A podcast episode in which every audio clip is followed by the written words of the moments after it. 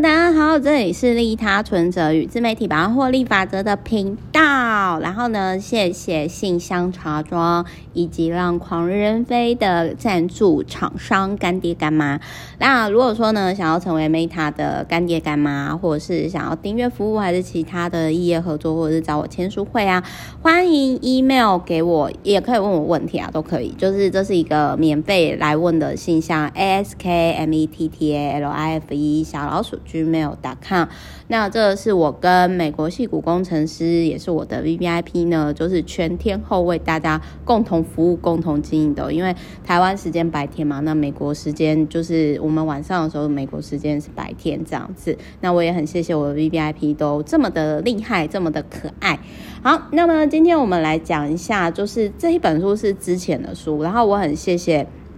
我朋友送我，就是听说你在创业，然后呢，说实话我没有就是见过阿胜老师本人，但是之前就是有厂商有邀请他的活动的时候，厂商就是有找我去这样。那我想讲一下，就是说我遇过好几次的情况，就是有些人是他的文章。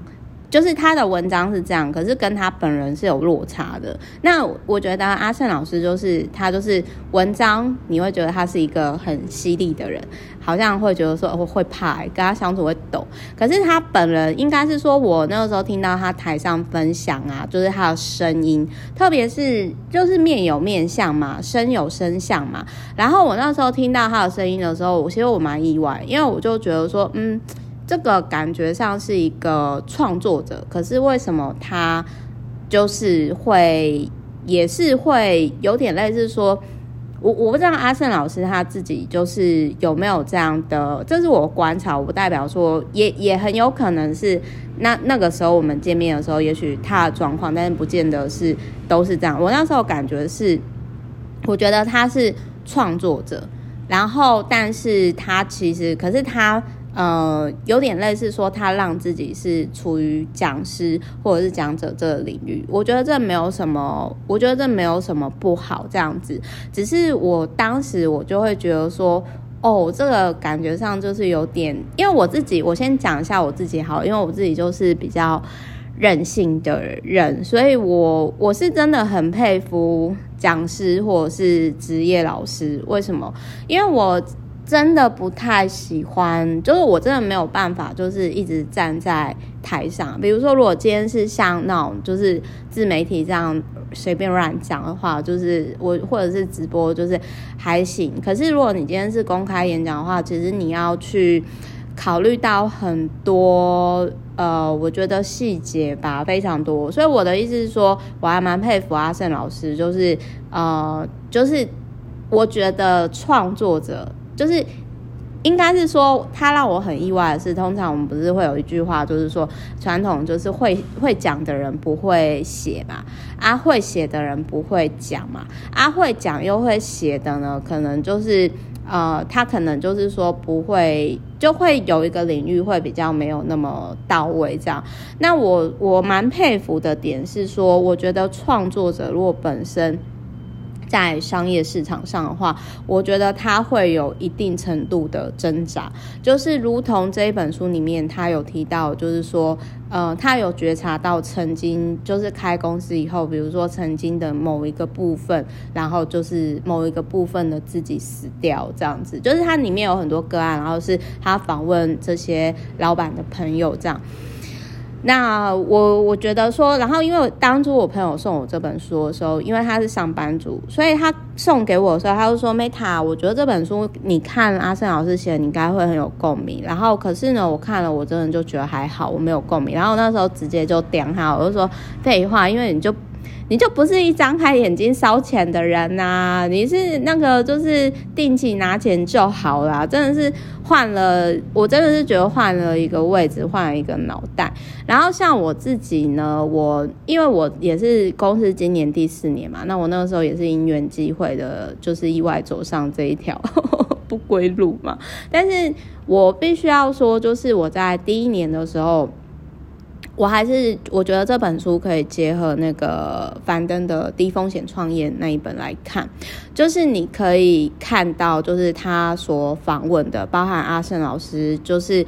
会，我觉得包含我自己啊，这个是我自己后来观察以及反省，就是说我们开公司的人，其实我们某些程度上会有一些自我设限或者是重复的行为模式的盲点。然后这类型的程度呢，我还蛮认同樊登老师所讲，就是我们其实在创业开公司的时候，我们要先做第一件事情是跟父母和解，跟过去的自己和解。不然，那个其实会那样的心魔或者是什么，其实会有重复的行为模式发生在自己的公司的状况上。那比如说我自己来讲哈，我自己就是惰性，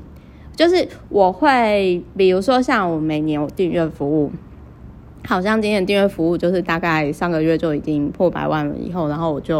哦，我要来做其他事情了。然后我就就是我很多时候我觉得，其实这个我跟另外一个 YouTuber 讨论过，我那个 YouTuber 朋友他自己也开公司，他就跟我说，Meta 其实你每次都说哦那个呃那个你你你都说你要佛系呀，可是在我看来，其实你是不敢像我们那么平白，因为你怕说如果你没有呃几十万粉丝还是什么的，你没有台阶下，就是很直接。就我还蛮谢谢我开公司的朋友，其实都还蛮直接的，可以这样。放火来放火去，diss 来 diss 去。那我觉得的确很多时候我会让自己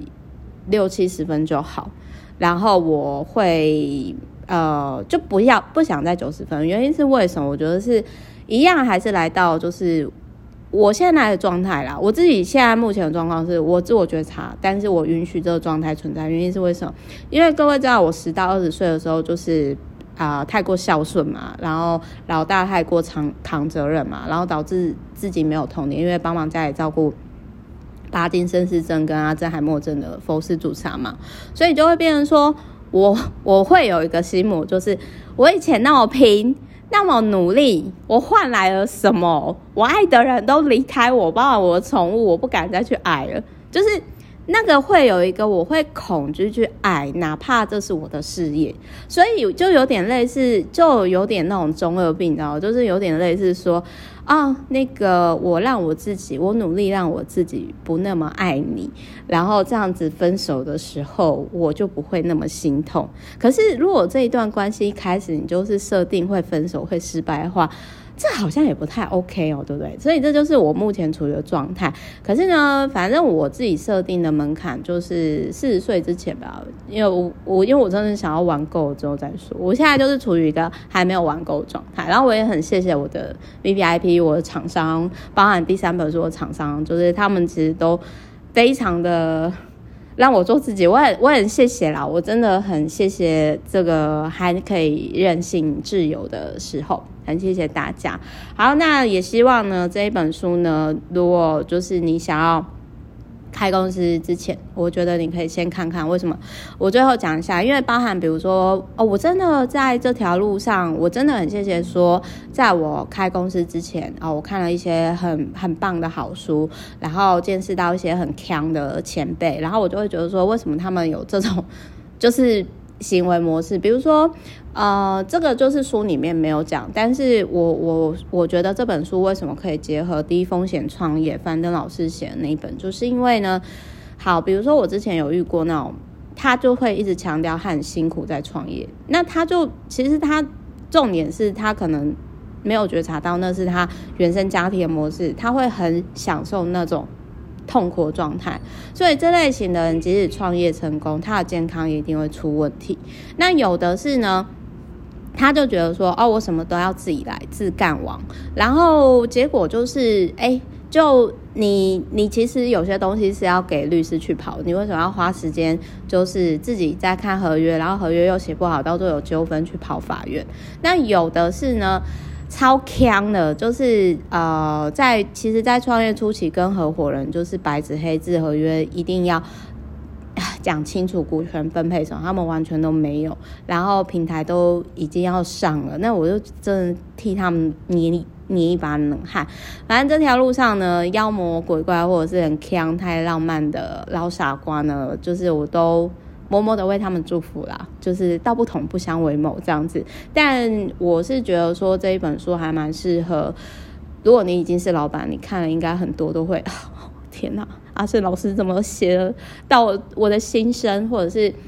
有的可能是就是你你可能不理解老板的苦的话，那你真的可以看这本书。好，就是反正每次不要开公司开老当老板或者是经营自媒体，我是认真说真的，因为呢，因为我是莫名其妙，因为我朋友关系嘛，然后公司今年已经第四年，可是我随时都觉得说，哎，如果我今天就是。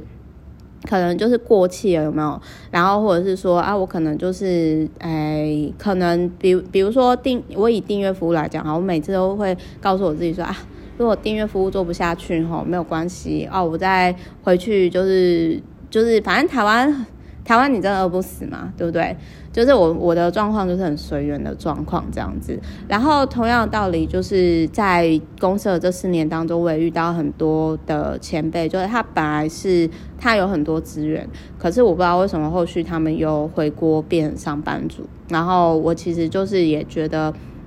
人生就好像海浪这样子，上上下下这样子。然后最后我想要讲的是说，如果你今天你是员工的话，你真要谢谢老板。老板真的不是人干的，真的。然后我我可能跟其他人状况比较不一样啦，因为我不是自己想要开公司的，真的是各种因缘际会。就我之前那个呃蓝勾勾的那一集，我已经有跟大家分享整个前世今生始末了嘛，吼。好，那我们下一集见。我今天要赶进度，拜拜。